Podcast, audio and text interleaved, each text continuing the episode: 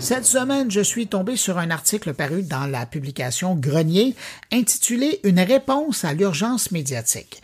Et dans ce texte, signé par le stratège numérique Denis Martel, on souligne le fait qu'il serait peut-être temps de reconnaître formellement l'apport des podcasteurs, des blogueurs, des vlogueurs et autres créateurs de contenu sur Internet comme étant partie prenante de l'univers des médias. D'ailleurs, si ça vous intéresse de lire son billet, j'ai mis un hyperlien sur la page de l'émission sur moncarnet.com. Donc, comme j'ai trouvé son propos intéressant, je me suis dit que ce serait bien de vous le faire entendre. Alors, j'ai invité l'auteur du texte. Bonjour, Denis Martel.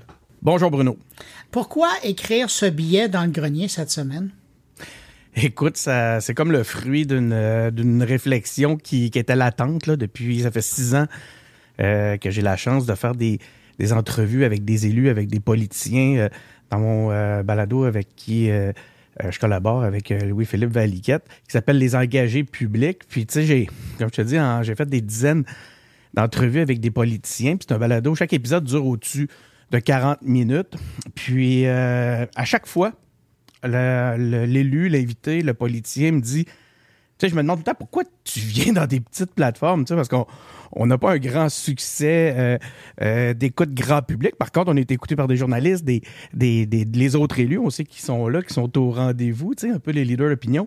Puis à chaque fois, ils nous disent parce qu'il n'y a plus de plateforme où on peut développer. Puis euh, de fil en aiguille, ben, cette réflexion-là s'est installée où je me suis dit, est-ce que ça se pourrait que la, que les, nouveaux médias, les, médias indépendants, les, créateurs de contenu indépendants soient une solution au cynisme, euh, aux problèmes que l'on constate de perte de confiance euh, dans les médias qui, eux, se transforment parce qu'ils sont pris avec un modèle d'affaires à nourrir qui les oblige à toujours être dans l'urgence, la vitesse, le raccourci et la course au clic.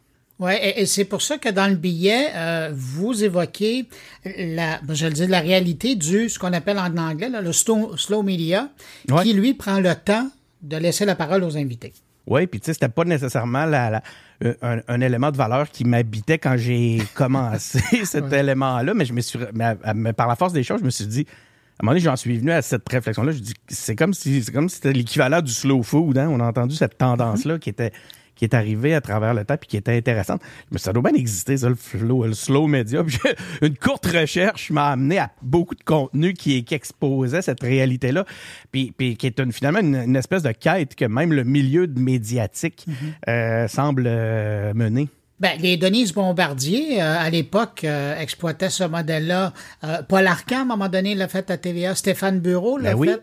Et, ben c'est ça. Évidemment, c'est niché, mais pour les gens qui veulent avoir accès à la réflexion des gens, c'est intéressant. Puis là, ben, comme vous le dites dans votre billet, maintenant, c'est un peu les baladeurs, ben, ceux qui font la balado-diffusion, les blogueurs, les streamers, les vlogueurs qui, qui font ce type de, de production-là. Et puis là, ce que vous demandez dans votre billet, c'est la reconnaissance de ces gens-là. Tout à fait, parce que, et, puis juste pour revenir sur les, les, euh, les, grandes plateformes, les grands médias, euh, il y en a de moins en moins, il n'y en a plus.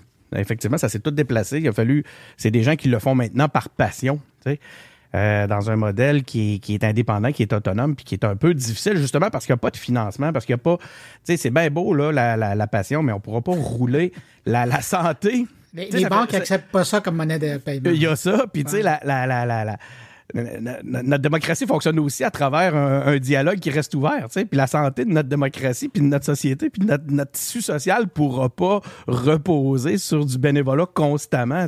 Puis cette, euh, cet élément-là, il, se réduit constamment. Euh, que j'en profite pour déplorer un truc, Bruno, si vous me permettez, c'est la, l'éloignement des missions originales de nos télévisions d'État, entre autres, euh, qui, qui, est aussi à la base de cette disparition-là, de cet espace-là qui, euh, qui avant nous permettait de développer d'avoir de l'espace pour, euh, pour réfléchir. Mais ben là, il y, a, donc, puis j'entends ça, il y a une reconnaissance, mais avec cette reconnaissance viendrait de l'aide financière. C'est ce que vous espérez? Ben, écoute, honnêtement, je suis pas j'ai pas la solution. Je réfléchis à différentes solutions parce que c'est un milieu, tu sais, que, dans lequel j'évolue depuis euh, plusieurs années. Je pense pas que je pense que c'est un ensemble de choses qui pourraient être la solution. Je veux pas tout mettre. Je pense que ça serait une erreur de dire que la solution réside dans un financement d'État, si c'est ce que vous, vouliez dire. Euh, je pense pas que ça en est là. Oui, une partie, donc là, ça pose toutes les questions sur la reconnaissance de ce qu'est un produit de un, produit de communication ou un produit culturel. Hein. Puis là, ça va soulever plein de passions. Oui, puis où on euh, trace la ligne? Tout à l'heure, vous le disiez, hein, il y a bien des gens qui le font, euh, puis même je suis le premier, euh, qui fait, qui est présent sur Internet par passion, parce que ces sujets-là, les, on va utiliser des mots Shakespeare, les drive, les, les stimulent. Et, c'est pour ça, d'abord et avant tout, qu'on est là. Puis par la suite, ben, tant mieux si on peut monnayer le contenu puis commencer à en vivre. Mais c'est ça, où, on trace la ligne de ce qui est, entre guillemets, professionnel puis ce qui est amateur. Oui, tout à fait. Puis, puis c'est pour ça que je me dis principalement qu'il faut euh, repenser euh, complètement cet univers-là, de, en tout cas l'univers de, la reconnaissance du, médium, euh, de son financement, et d'accepter que ça sera pas toujours, cette notion-là, là, telle que, vous l'avez évoqué, de professionnel. Mm-hmm. Ben là, je pense qu'on se doit d'autoriser un flou. Euh, parce que sinon, on va laisser échapper des belles choses, des choses intéressantes euh, et même des choses essentielles importantes je reviens à une rencontre que vous avez eue récemment avec euh, Mathieu Lacombe, qui est le ministre de la, Culture et de la Communication, qui était un de vos invités euh, récemment. Oui, c'est la euh, deuxième fois que je l'avais comme invité. Ben c'est ça. Lui, il sent, en tout cas, s'il revient, c'est qu'il semble avoir une certaine sensibilité à ce que vous faites et, à l'outil qu'il utilise pour communiquer sa pensée. oui, justement, parce que premièrement, je un autre constat que j'ai de mes euh, années de, balado, de création balado euh, comme ça dans ce contexte, dans ce contexte-là, faisant des entrevues, c'est que c'est très, très intéressant d'écouter les humains derrière les politiciens. Mhm. euh, on a cette idée-là du politicien, hein, qui est euh, qui, qui, le politicien aux mauvaises presse. Hein. Je peux voir les, les, les vendeurs d'automobiles, puis les politiciens ne doivent pas être trop loin. Puis c'est dommage. Puis cette réalité-là, ben nous, euh, dans, mon balado, dans j'ai public, on en a fait une mission de, de, de, de combattre le cynisme, de, revaloriser l'engagement, puis en politique, entre autres.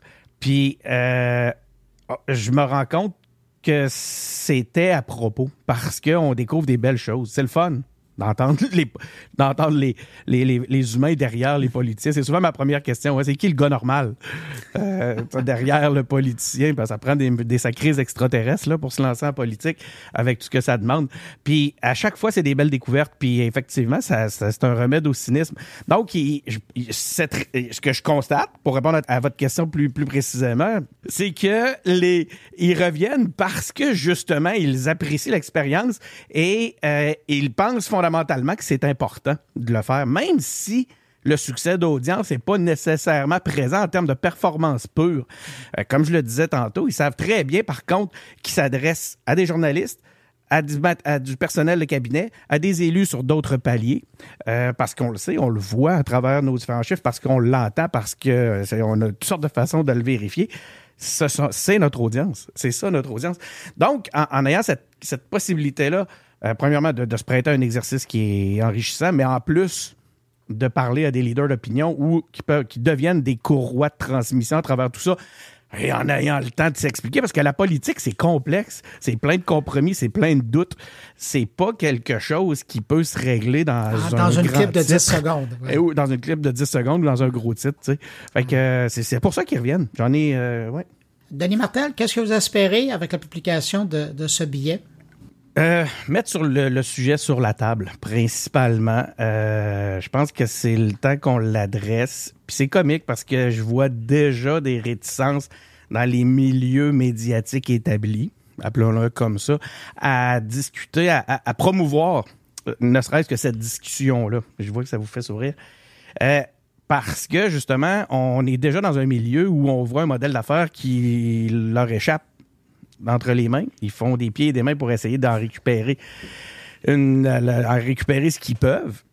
Puis là, on n'a qu'à penser à, tout ce qui se passe actuellement avec euh, Meta. Puis euh, donc, c'est comme s'il n'y avait pas besoin, d'en plus, de voir la longue traîne des petits médias venir leur prendre de l'audience. Fait que c'est difficile d'amener ce sujet-là sur les devants de la scène parce que euh, ça fait peur encore, on le sait pas. mais une chose est certaine, c'est inéluctable.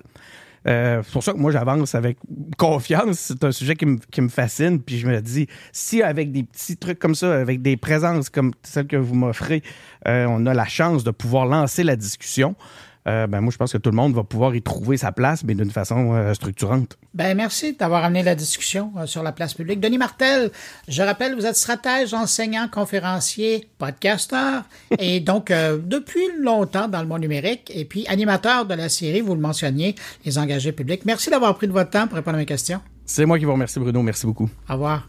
Bye.